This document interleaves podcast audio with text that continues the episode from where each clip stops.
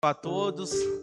É motivo de alegria estarmos aqui na casa do Senhor. O Senhor nos sustentou durante mais uma semana, né?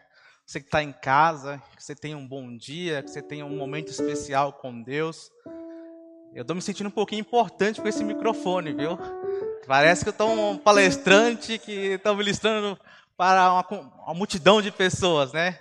Mas que o Senhor me use e que essa palavra seja, ela chegue a muitas pessoas. Nós vamos dar continuidade aqui à mensagem de perseverança, né?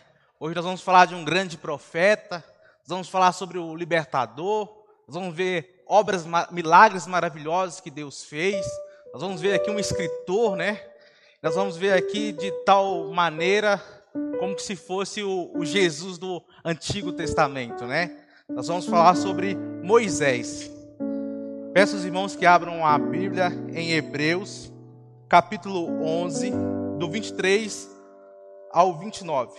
Hebreus, capítulo 11, do versículo 23 ao versículo 29.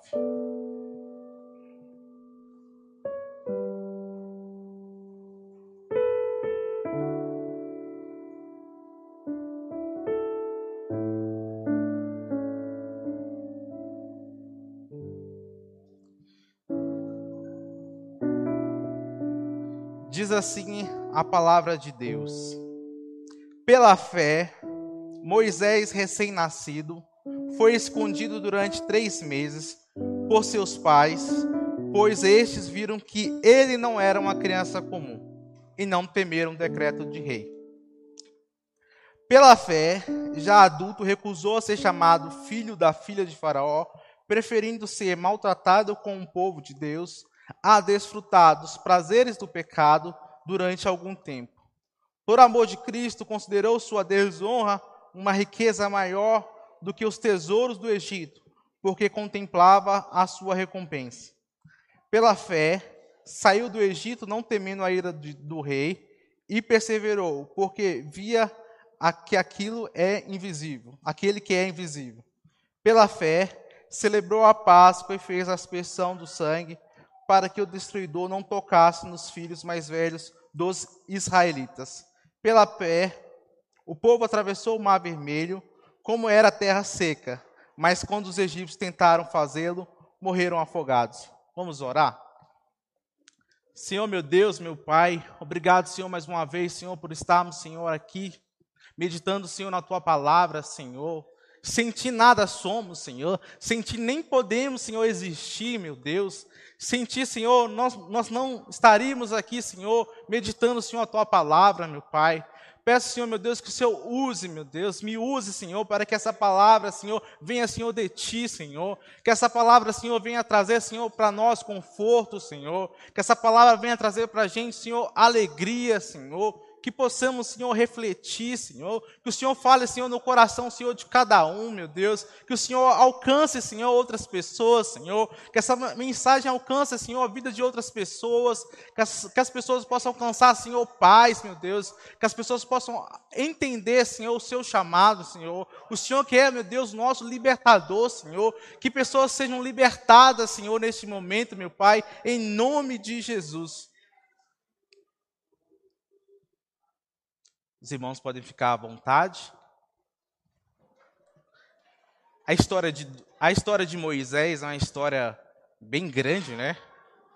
É, ele vive, são 120 anos de, de história, né?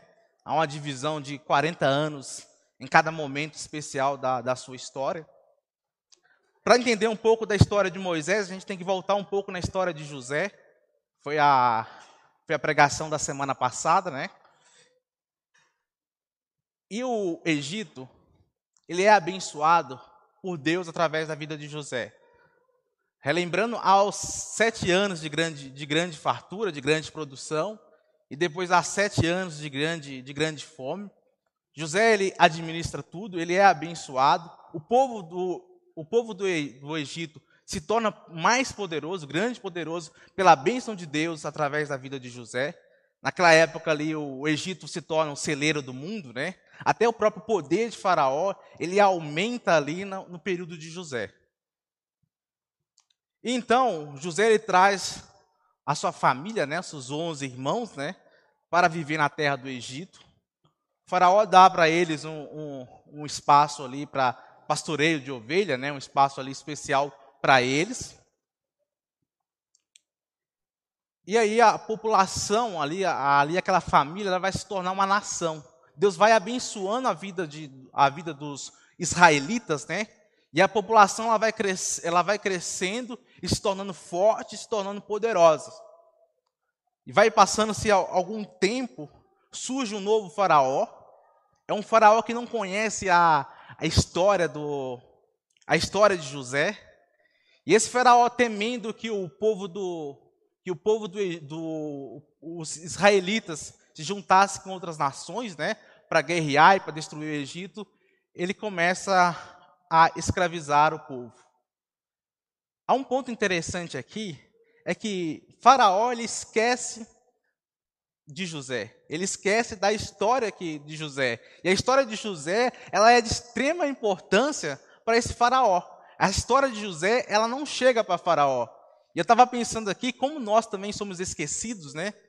Às vezes a gente está lá no nosso trabalho, entrega, entrega entrega bastante resultado, né? Talvez a empresa mude ali, ou dê resultado por causa da nossa, da nossa intervenção, né? São anos e anos vivendo no trabalho e chega também um, um, um novo patrão, chega uma nova empresa e não esquece de você, esquece de você, né? Fala que você não está mais nas diretrizes da, da empresa e você acaba sendo mandado embora. É o sentimento, talvez, de muitas pessoas que são aposentadas, que trabalham, trabalham, trabalham e vê que o Estado não está recompensando pelo trabalho de anos que ele fez. Parece que o esquecimento faz parte da vida humana, né? Nós também, às vezes, é, damos as mãos para amigos, né? Que outra hora não, não esquecem da gente, ou nós também somos esquecidos. Vale ressaltar também que até com Deus a gente faz isso, né? A gente esquece das bênçãos de Deus. No Salmo 103, no versículo 2, ele vai dizer o seguinte: Senhor meu Deus, não deixa que eu esqueça nenhuma das suas bênçãos. Porque nós, nessa vida humana, nós esquecemos às vezes do cuidado de Deus, esquecemos das bênçãos de Deus. Ele é até um, um, um salmo também que cita, vai citar um pouco da história de, de Moisés. Então, voltando aqui, então Faraó agora ele não conhece a história, ele escraviza o povo, então ele dá um, uma ordem para as parteiras, para as parteiras hebreias, para que elas matem todas as crianças que nascessem meninos. Naquela época não tem ultrassom, então só descobre que de fato é menino, né, quando a criança nasce. Mas temendo a Deus, as parteiras não fazem isso e também elas são abençoadas Deus por não fazer, não obedecer ao, ao decreto do, de Faraó. Então vai se passando mais tempo e cada vez mais a população ela vai crescendo, vai se tornando mais forte, até que Faraó ele dá um decreto: todo menino que nascer ele deve ser jogado no Nilo. Então aqui não, não tinha naquela época, pelo menos eu acho, né? Os pais, né? A briga dos pais para ter menino ou menina, né? Então ali naquela época, acho que provavelmente os pais queriam que toda que ali que os seus filhos fossem só meninas, né? Porque as meninas ali de fato morriam, né? Às vezes uma criança chorando ali, ia, ia poderia ir um egípcio na sua casa, né? Descobrindo que era menino, poderia jogar no Rio Nilo. Então Moisés ele nasce nesse momento. Mas quando ele nasce, os pais de Moisés, Joquebed e Arão, vem aquela criança, vem aquela criança bonita e vem sentir algo especial. Eu acho que para todos os pais, os filhos são especiais, né? Fica feio depois, né? Depois você fica velho, mas quando, quando, quando nasce é bonito, né? Mas parece que os pais de Moisés ali, eles veem algo diferente em Moisés, algo de fato especial. Talvez Deus tenha revelado para ela, o Espírito Santo tenha revelado para ela, mas elas têm uma coisa especial. E desobedecendo o decreto do, de Faraó, elas escondem essa criança por três meses. Não podendo mais esconder por três meses, ela, a Joquebed, ela coloca o, o, o menino no, em um cesto, né? Ela faz ali como um mini barco, né? e pede Miriam para levar a criança até o rio Nilo, né? Mas ela não leva a criança com o rio Nilo com o objetivo de matá-lo. Ela leva até o rio Nilo com o objetivo de salvá-lo. Então Miriam leva aquela criança, coloca aquela criança no rio Nilo, fica ali escondida, né? Esperando quem aparecer. Eu acho que, que elas já estavam, já tinham planejado, né? Quando chegasse uma pessoa especial ali, ele é, para descobrir a criança. E naquele momento está ali a filha de Faraó no rio Nilo ali e encontra essa criança, né? Ao encontrar essa criança, ela olha e fala assim: essa é uma criança hebreia. E ali chega Miriam, né? Como quem, quem não quer nada, e fala assim: quer que eu chame uma, uma serva para que ela possa para que ela possa cuidar dessa criança? E então ela chama sua própria mãe, né? Ela chama sua própria mãe do menino e Moisés ele é criado por um certo tempo pelos seus próprios pais. A Bíblia não, ela não vai detalhar o tempo que ele fica com que, ele, que Moisés vai ficar com a com a sua família. Mas a gente consegue, a gente consegue entender que é um bom tempo, porque Moisés, ele aprende como criança as promessas de Deus. Ele conhece, ele conhece ali nesse período quem é o Deus de Abraão, quem é o Deus de Isaac e quem é o Deus de Jacó. Ele compreende nesse momento das promessas de Deus, dos cuidados de Deus, e seja nesse momento que ele começa a entender que ele tem um papel especial na história, que ele tem um papel de libertar o seu povo. E chega a certo ponto, certo ponto da, da história, Moisés então ele é, ele é devolvido, né, para a filha de Faraó. Ele se torna um príncipe do, do Egito e ele cresce. A Bíblia vai falar que ele vai crescer com conhecimento de egípcios. Então ele vai aprender a ler, ele vai aprender a escrever, ele vai ser provavelmente, provavelmente ensinado sobre a cultura pagã. O Egito eles tinham diversos e diversos deuses. Mas fala que ele vai crescendo ali com muito privilégio, né? Agora ele é filho de Faraó. Para muitos aqui, isso aqui já era o grande milagre de Deus. Ó, Moisés, Moisés nasce, ele era para ter sido morto, ele não é morto, ele vive um tempo com a sua família, então ele deveria ser escravo, ele não é escravo, e agora ele vai viver no palácio do rei. Aqui Moisés ele é servido aqui no palácio do rei. Aqui ele tem, ele tem aqui é, banquetes Moisés fica na dele ali, ele teria uma vida ali, ó, fácil. É que talvez o que hoje essa, essa, essa teologia da prosperidade exagerada, talvez para muitos aqui isso aqui era o grande milagre. Moisés era escravo, se tornou agora príncipe. Só ele ficar quietinho na dele ali que ele, que ele vai ter, ele vai ter ali uma vida plena, né, segundo alguns. Mas Moisés, ele sabe quem ele é. Moisés ele não tem crise de identidade. Ele está no palácio, do rei, mas ele não se enxerga como egípcio. Ele não se enxerga como príncipe. Ele se enxerga ali como um, como um hebreu, como um, povo, como um povo escravo. É o que acontece. Com cerca de 40 anos, Moisés ele vai visitar os seus irmãos. Então, é, é mais um motivo claro que ele sabe quem ele é. Ele vai visitar os seus irmãos e ele vê um egípcio maltratando um dos seus irmãos, maltratando um escravo. Ele intervém, ele mata esse, esse, mata esse egípcio. Depois ele volta, no outro dia ele, ele volta novamente para encontrar com seus irmãos. Então ele vai, ele vai ver os seus irmãos discutindo, brigando. E ele vem e tenta intervir na briga dos seus irmãos. E aí, lá em Atos, Estevão declara, ele fala um pouco sobre isso, né? Ele vai falar que, que os, os escravos perguntam para ele: quem definiu você como nosso, como nosso juiz? Você vai nos matar igual matou o egípcio? Veja mais um motivo aqui que, que Moisés, ele sabe quem ele é. Moisés aqui, ele já ele começa a ter o papel de querer modificar a história dos, dos hebreus.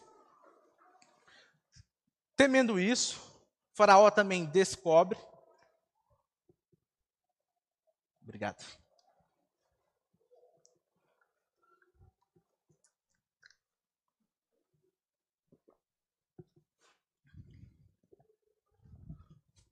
Então o faraó descobre que Moisés ele matou um egípcio e ele pede então para ele tem, dá uma ordem para que eles matem Moisés. Temendo isso, Moisés ele foge em torno de 40 anos. Ele foge do Egito e ele vai para a terra de Midian. A terra de Midian, Deus dá para ele um, um, um novo recomeço. É lá que ele conhece a sua esposa. Fala que estavam ali pastores e pastoras ali, cuidando ali do, dos animais, né? e os pastores não deixavam ali as pastoras darem água para os seus animais. E Moisés é um cavalheiro, né? Moisés é um cavalheiro, ele vai lá, age, e as, as filhas de, de Jetro, né? Voltam correndo para o pai e, e conta a história, né? Fala que é um egípcio. Engraçado que ela assim, ela identifica Moisés como um, um egípcio, né?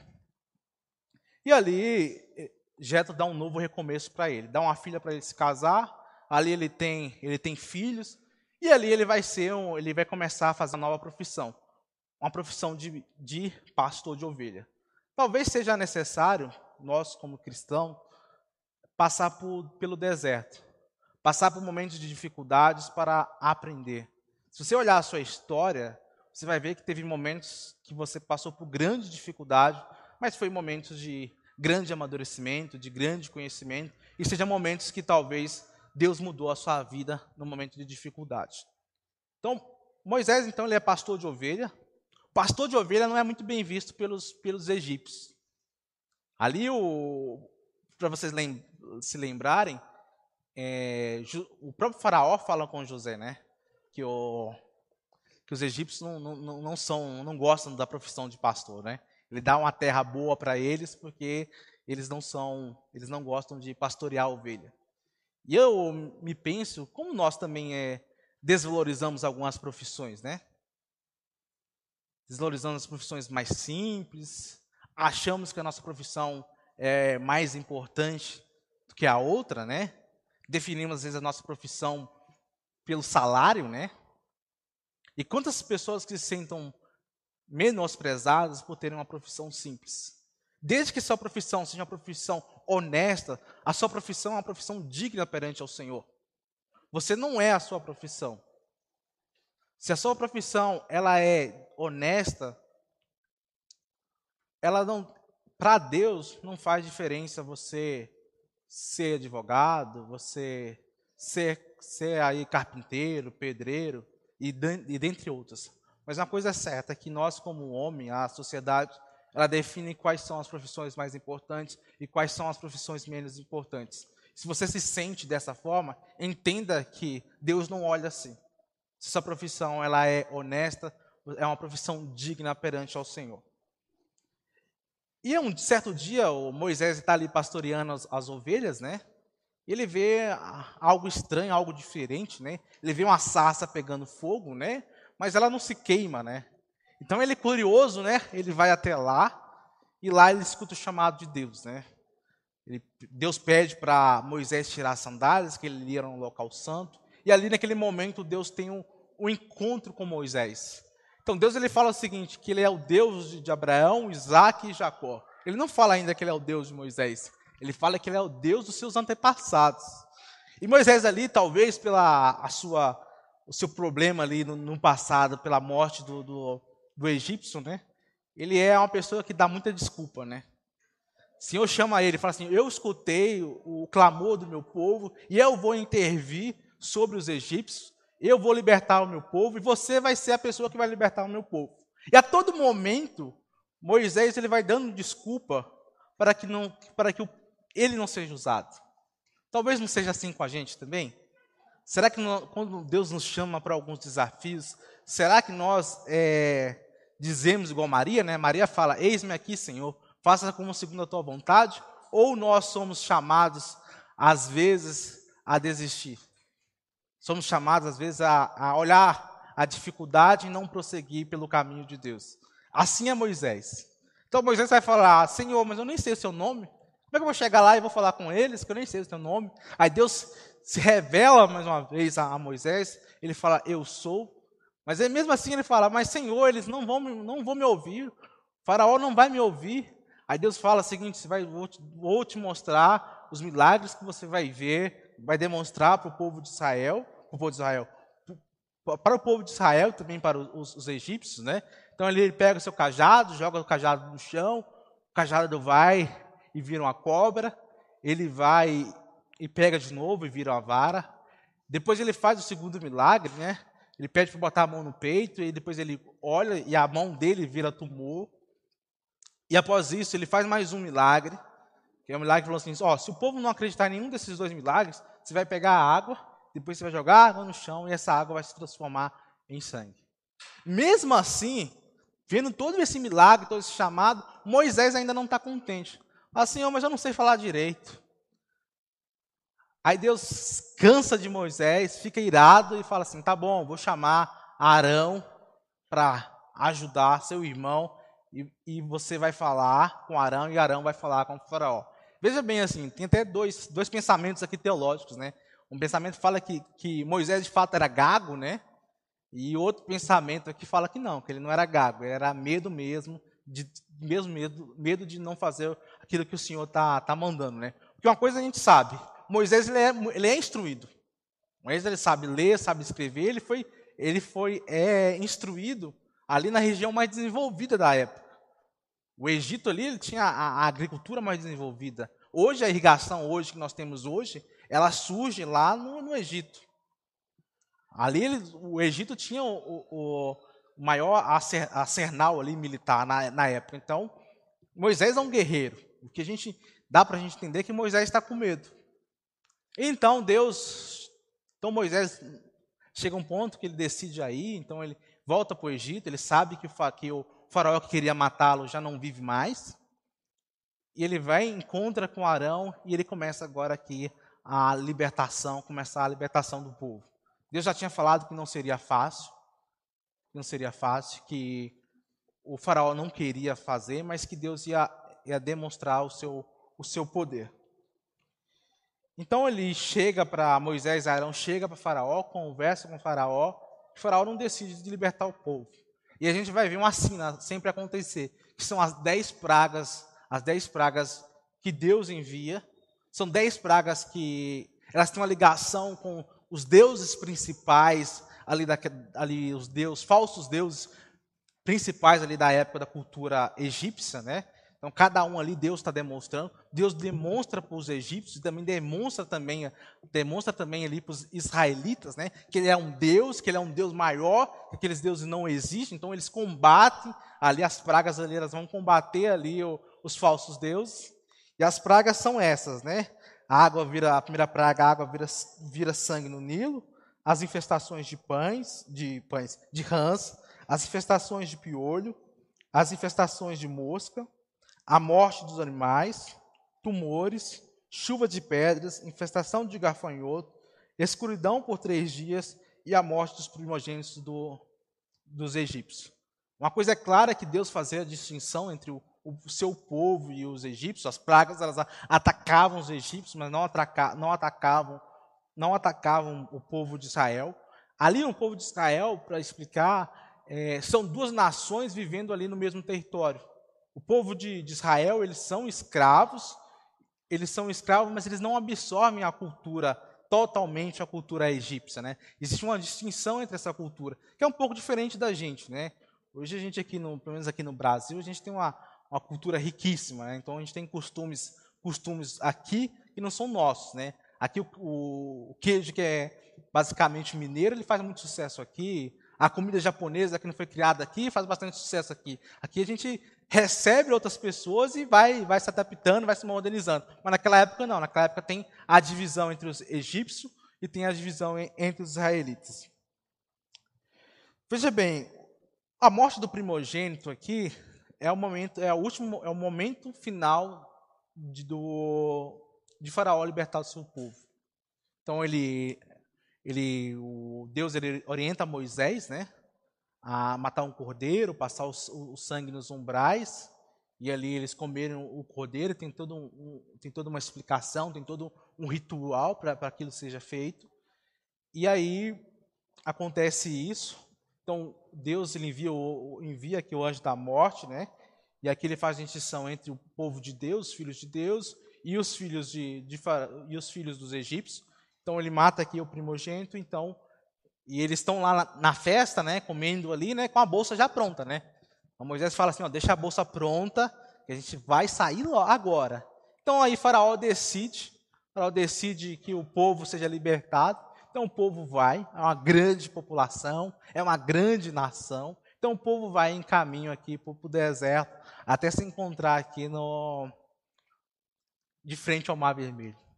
E nesse ponto eles olham para o mar vermelho, não sabem como vai atravessar, olham para trás e o exército de Faraó estão lá para destruir.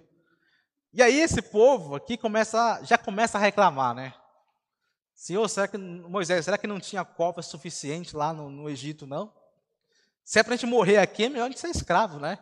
Eles viram todos o, os milagres que Deus fez, todo o cuidado que Deus fez, mas mesmo assim eles temeram. Nós também tememos isso. Nós vimos a bênção de Deus, os cuidados de Deus, vimos os milagres do Senhor, mas chega a certo ponto da nossa vida que a gente também teme, que a gente tem medo também. Parece que a gente, aquele Salmo 103, parece que a gente esquece das bênçãos de Deus. A gente esquece que Deus está cuidando, a gente esquece que Deus é, é o dono da história. Aí Deus vai e abre o seu, abre o mar, né? Abre o mar e o povo todo é, atravessa o mar.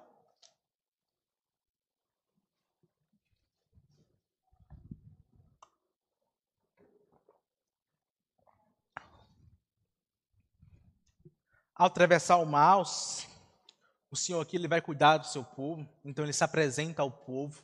Então ele vai cuidar dos mínimos detalhes do povo. Então ele vai cuidar desde a questão da alimentação, da questão da saúde. Ele vai falar com o seu, com o seu povo quem ele é e ele vai estabelecer como seu povo deveria viver. As outras nações deveriam, deveriam ver o povo de Israel como o povo de Deus.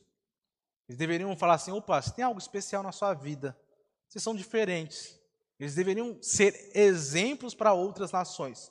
Então Deus ele tira esse povo de escravo, tira esse povo que é escravo e agora dá para ir na liberdade e vai ensinar a ele todas as coisas. Não é fácil para Moisés aqui coordenar tudo isso, né? É um povo que reclama muito. É um povo que reclama, eles, eles têm ali, eles têm ali o maná, eles têm ali maná todos os dias, um alimento que falam que é muito saboroso. E eles estão lá falando assim, mas Moisés, de vez em quando tinha um pé de galinha lá, no, no, no, quando a gente era escravo, tinha uma asinha lá, tinha uma carne de segunda lá que sobrava para a gente, mas hoje não tem nada, não tem carne. E esse mesmo assim, Deus vai lá, abençoa, dá carne para esse povo, cuida desse povo. Esse aqui também é um, é um momento é, especial, porque aqui Deus estabelece as leis morais, né? Vai estabelecer as leis morais, vai estabelecer aqui os dez mandamentos, né? Enquanto isso, o povo está lá, está lá fazendo, fazendo bezerro, bezerro de ouro, o pessoal está lá buscando idolatria. Mas mesmo assim, o Senhor tem misericórdia do povo, cuida do povo. É aqui também que Deus vai dar todas as leis rituais, as leis cerimoniais, como deveriam adorar a Deus, como deveria ser feito o templo. É aqui que Deus estabelece isso. É aqui também que Deus estabelece também as leis civis, né? Era um povo, era um povo que era preso, agora o povo pessoal está todo mundo junto. Como é que esse povo vai viver? Esse povo que erra muito. Então, Deus estabelece a, o senso de justiça aqui. Deus estabelece aqui nesse, nesse momento.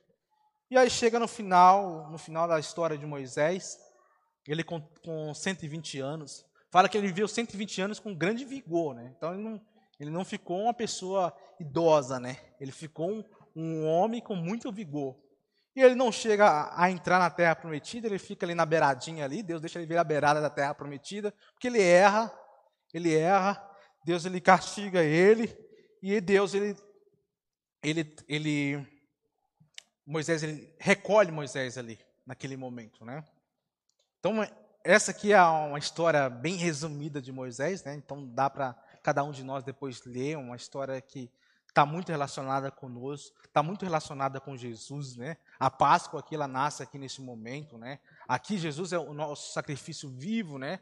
Nosso sacrifício vivo dos nossos pecados. Aqui acaba to, aqui acaba aqui algumas leis, né? Que, que se encerram com, com Jesus. Então é importante que você conheça essa história, que aprenda bem essa história. Eu trouxe aqui algumas reflexões para a nossa vida, alguns pontos importantes que eu, que eu encontrei. Primeiro ponto que é que Moisés ele nasce, no, ele nasce no momento hostil da vida. Talvez eu e você também tenham nascido também no momento hostil da nossa vida. Talvez no nosso próprio lar seja um local que não é um ambiente agradável, não é um ambiente que Deus quer para a gente. Talvez a gente foi rejeitado pelos pais, mas de qualquer outra forma, o mundo é hostil contra o cristão. O mundo odeia Deus. Você nós perdemos amigos, né, quando viramos crentes.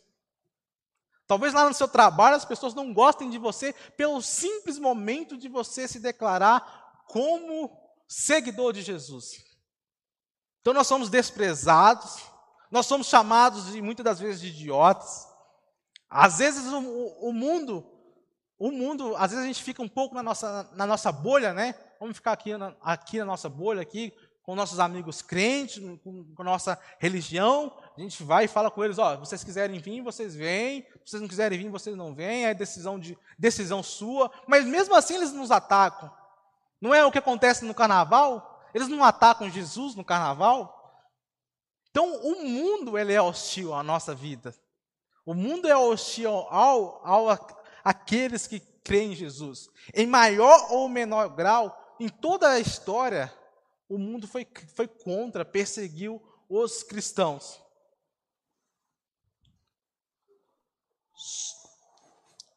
Só que a gente não deve, por ter essa contra, por ter essa ter esse mundo hostil, das pessoas não gostarem da gente, a gente não deve se adequar aos padrões deles. A gente não deve fazer coisas para agradar eles, a gente não pode esconder o nosso Deus para que a gente seja aceito que não seremos aceitos. Ou nós seremos servos sérios de Jesus e o mundo não vai gostar da gente, ou então a gente deixa um pouquinho Deus de lado e vive a vida do mundo. Vive um cristianismo de final de semana, vive com pessoas diariamente, as pessoas nem sabem que você é, que você é cristão, que você fica com medo de se declarar, mas devemos declarar, porque é o desejo do Senhor nosso galardão será grande. Nós venceremos no final. O segundo ponto da, da história é que há tempo para todas as coisas. É fácil falar isso, né? Mas viver isso não é tão simples, né? Às vezes nós achamos que, que o nosso momento não vai chegar, que a nossa luta vai não vai não vai acabar que esse momento de aflição, essa dor que a gente vive não vai acabar, mas há um tempo para todas as coisas. Há tempo de plantar, há tempo de colher. A vida de Moisés se vê dividida em três períodos. O nascimento dele, então ele tem o nascimento, ele aprende sobre as promessas de Deus, aprende sobre a, a, a cultura egípcia, tem um momento que ele vai para o Egito, ele tem uma nova família, e há um momento também que Deus chama ele, que Deus chama ele para libertar o povo. O próprio Deus já tinha falado com Abraão que o povo seria escravo, seria escravo por 400 anos. Deus já tinha falado isso. Deus ele está sobre, eh, Deus ele domina o tempo. Deus ele não, não, não, está não está agindo na nossa história. Deus ele está agindo na nossa história, na nossa história em todo o tempo. Só que às vezes a gente tem que vir o olhar e um olhar de agradecimento para a gente enxergar o Deus presente na nossa vida nos dias dias. No tempo difícil, no tempo melhor, Deus ele está agindo na história da vida humana. E terá, está agindo também na volta de Jesus. Jesus ele vai voltar. Todas as promessas que ele fez vão se concluir. A gente vai receber um novo nome, vai ter uma nova, uma nova vida, uma nova vida sem choro, uma nova vida sem tristeza, mas é no tempo de Deus. Não é no nosso tempo. Nós temos até alguns. Deus ele até deixa para a gente alguns sinais, mas nós não sabemos o tempo que é. Mas devemos crer, confiante que Deus ele vai voltar, como diz a, a Santa Escritura. O quarto ponto é: Deus ele não está alheio ao nosso sofrimento. Deus ele vai falar com Moisés que viu o povo clamando que viu o sofrimento do, do povo. Deus ele não está alheio ao nosso sofrimento, às nossas dificuldades. Deus ele vai intervir no tempo certo. Deus ele está caminhando com a gente no tempo bom e no tempo ruim. Entender isso, que às vezes não é fácil, mas Deus está cuidando da gente todo o tempo. É, Jesus que, é o próprio Jesus que nos chama, né? Vós que estão cansados e oprimidos, venham até a mim, que eu vos aliviarei. Não é isso que o Senhor fala? O quinto ponto é que nós não estamos sozinhos aqui nessa vida humana. relacionada com a comunidade cristã.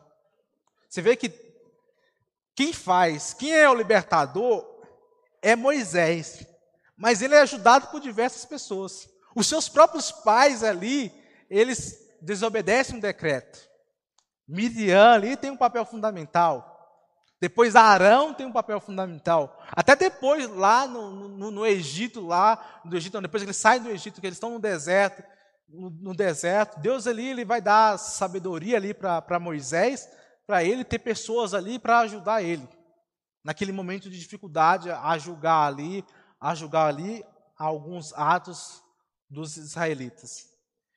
Assim devemos ser nós aqui com a nossa comunidade.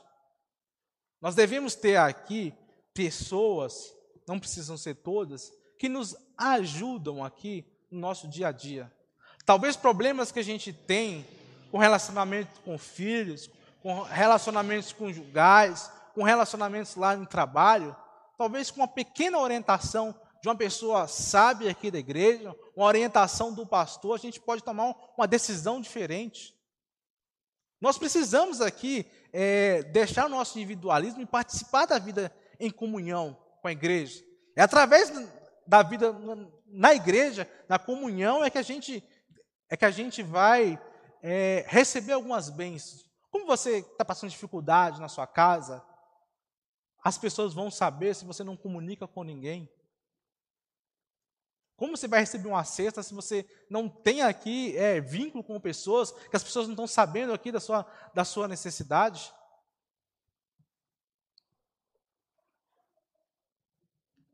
E olha que são dois, dois pontos. Nós devemos buscar o aprendizado, buscar orientações e também devemos também ser pessoas sábias que possa orientar também na decisão, da melhor decisão para as pessoas.